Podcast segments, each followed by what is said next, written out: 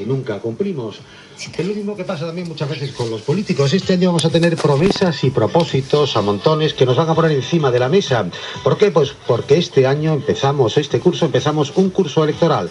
De aquí a nueve meses tendremos elecciones municipales y veremos a ver si antes no tenemos elecciones autonómicas, elecciones andaluzas que se pueden adelantar. Ese es el rum rum que corre por los mentideros políticos. Hablaremos también de cómo se presenta este nuevo curso en ese ámbito. Y tenemos que hablar de un extraño extraños acontecimientos y sucesos que pasan en la provincia de Cádiz porque alguien parece que quiere meterle fuego al Parque Natural de la Breña. Es un parque en la provincia de Cádiz, propósitos que por cierto casi nunca cumplimos. Elena Díaz las vacaciones siempre llegan los propósitos para el nuevo curso y es que la vuelta a la rutina hoy empieza para muchos. Septiembre es el mes de la vuelta al cole, al trabajo y para algunos también es el momento para introducir cambios en sus vidas.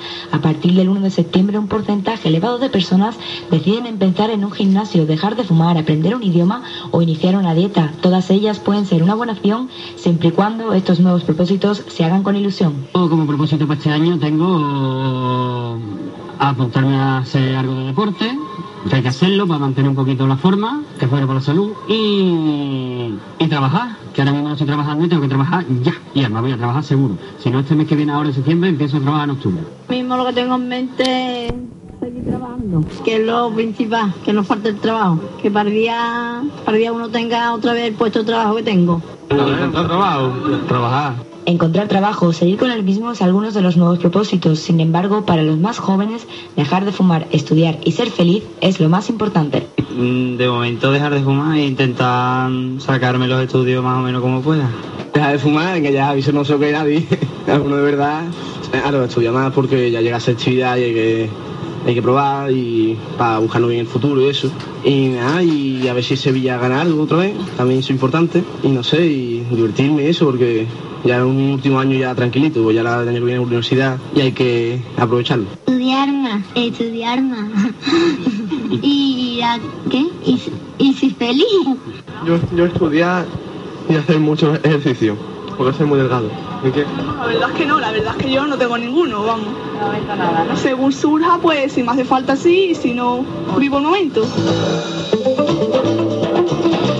12 y 12 minutos estamos al habla con doña Paloma Carrasco, psicóloga de la Clínica Quirón del Sagrado Corazón de Sevilla y experta en familia. Doña Paloma, muy buenos días. Buenos días, ¿qué tal? ¿Cómo estáis?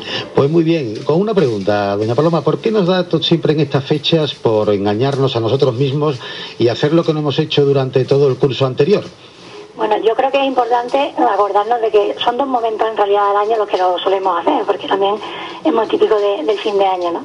Y ahora qué pasa, que el verano es largo, las vacaciones nos dan mucho que pensar y le damos mucha vuelta, yo creo que a las cosas, y entonces mm, no es un autoengaño, en el fondo está reflejando un, deseo que es normal en el ser humano y que de hecho es, muy lícito y muy bueno, ¿no?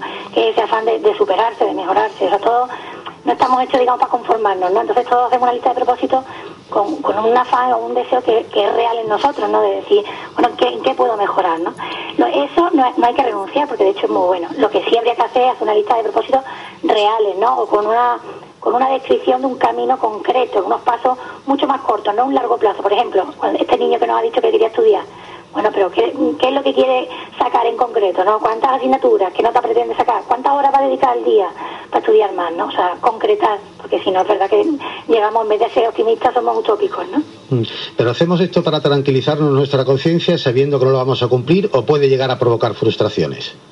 Eh, bueno, por supuesto depende del tipo de persona. Yo creo que mm, las personas, como te decía antes, necesitamos ilusionarnos, mantener eh, motivaciones. No solo una motivación importante ¿no? y profunda, sino también las, las, motivaciones pequeñitas con las que uno se levanta cada día pensando en luchar ¿no? y, en, y en avanzar.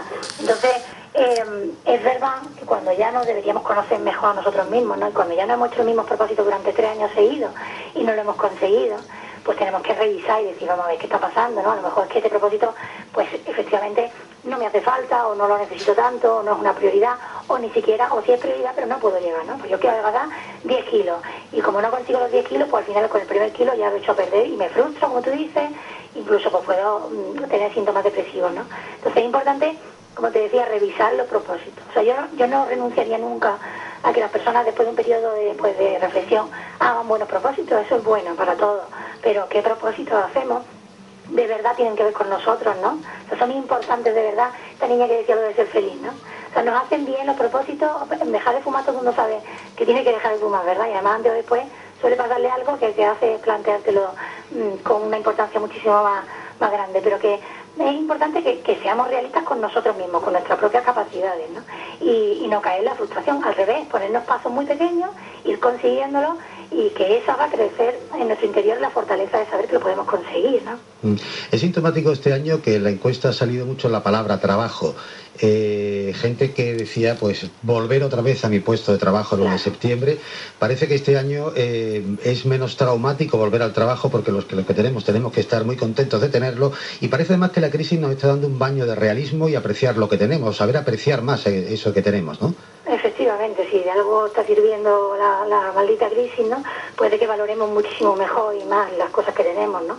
Entonces, ¿qué pasa? Porque ahora pues todo el mundo tiene ganas de trabajar, ¿verdad? Y, además que es lícito que queramos trabajar todos, ¿no? Entonces, pues bueno, esto no deja de ser muy positivo y mm, lo importante no es, por supuesto, el que hasta de vacaciones y vuelva a su trabajo de volver con entusiasmo y con ilusión, ¿no? Pero también es verdad que lo importante sería que los que nos escuchan que no tienen trabajo, pues utilizaran toda esta energía, todas estas ganas, toda esta ilusión Em, en decir, vamos a ver, ¿qué, puedo hacer? ¿no? ¿Qué más puedo hacer? Porque siempre se puede hacer algo más, ¿no? Pues por, moverse, por buscar, por, encontrar posibilidades, por establecer contactos. Yo creo que, es muy, muy importante mm, que, veamos pues eso, esa escala de prioridades y empecemos por la primera, ¿no? Por supuesto, el trabajo, ¿no? Y digamos, bueno, ¿qué más puedo hacer? Pero insisto que yo creo que el secreto es hacer una lista de cosas muy concretas y que se pueden hacer, ¿no? Que son realistas porque, porque a veces es verdad que nos llenamos de ilusiones, pero que solamente nos llenan la cabeza de pajarito, y tampoco puede ser. Sí, Paloma Carrasco es psicóloga, es experta en familia. Yo querría, Paloma, a ver si nos podías dar algunos eh, consejos, porque ahora la recuperación de la convivencia familiar eh, en la vuelta a la normalidad eh, siempre es complicada. Que algunos consejos para, bueno, con esos hijos adolescentes o con esos hijos pequeños, hacerles ver que ahora ya pues se acabó trasnochar, se acabó no trabajar. ¿Cómo, cómo, cómo somos capaces de, de volver a esa normalidad familiar? Sí, en realidad, mm, como tantas madres, ¿no? Deseando que empiece el colegio también, para que los niños empiecen con la rutina. Bueno, yo creo que mm, hay dos palabras aquí que serían importantes mantener, que es la de la paciencia y la flexibilidad. Es decir, igual que a nosotros nos suele costar madrugar el primer lunes para ir a trabajar, pues los niños tienen que conseguir adaptarse a este nuevo horario, que en realidad es su horario, ¿no? Entonces, mm, a veces eh, perdemos la paciencia demasiado pronto, ¿no? Y al segundo día ya queremos que el niño se acueste a las nueve y media y que se levante a las ocho contento, ¿no? Entonces, bueno, hay que reconocer que cuesta un poquito de trabajo, en el sentido de que a lo mejor tenemos que tener una semana entera por delante, ahora que estamos en septiembre, pero que todavía, por ejemplo, no ha empezado pues ni el colegio, ni la universidad, ¿no? Bueno, pues mm, empezar ya, no esperar al día 8 o al día 9, que es la vista antes de que empiece el colegio, pues empezar ya a intentar ir metiéndolo ahí en la casa, ¿no? Entonces, también, ¿qué pasa? Que debemos alegrar la rutina. Yo siempre digo que el tema de la comida, por ejemplo, el almuerzo o la cena, hacerla en familia y compartir momentos y, seguir riéndonos y recordando pues, las cosas de las vacaciones, ¿no? Em, una de las cosas que me decía una de mis hijas el otro día es que ya estaba pensando en que le iban a preguntar el primer día que contara lo que había hecho en vacaciones, ¿no? Y ya estaba ella emocionada pensando cómo ordenaba todo lo que, todo lo que había hecho, ¿no? Bueno, pues esto también podemos en, casa, ¿no? Charlar y, darle vuelta y estar agradecidos, ¿no? Y, decir, pues qué bien, ¿no? Que, lo hemos pasado y ahora, y ahora viene pues también la parte eh, importante de todo, ¿no? Que dar el callo y estudiar y, y aplicarse a los horarios. Y volver a la normalidad. Pues Paloma Carrasco, psicóloga experta en familia, gracias por atender la llamada de la cadena COPE. Gracias a vosotros.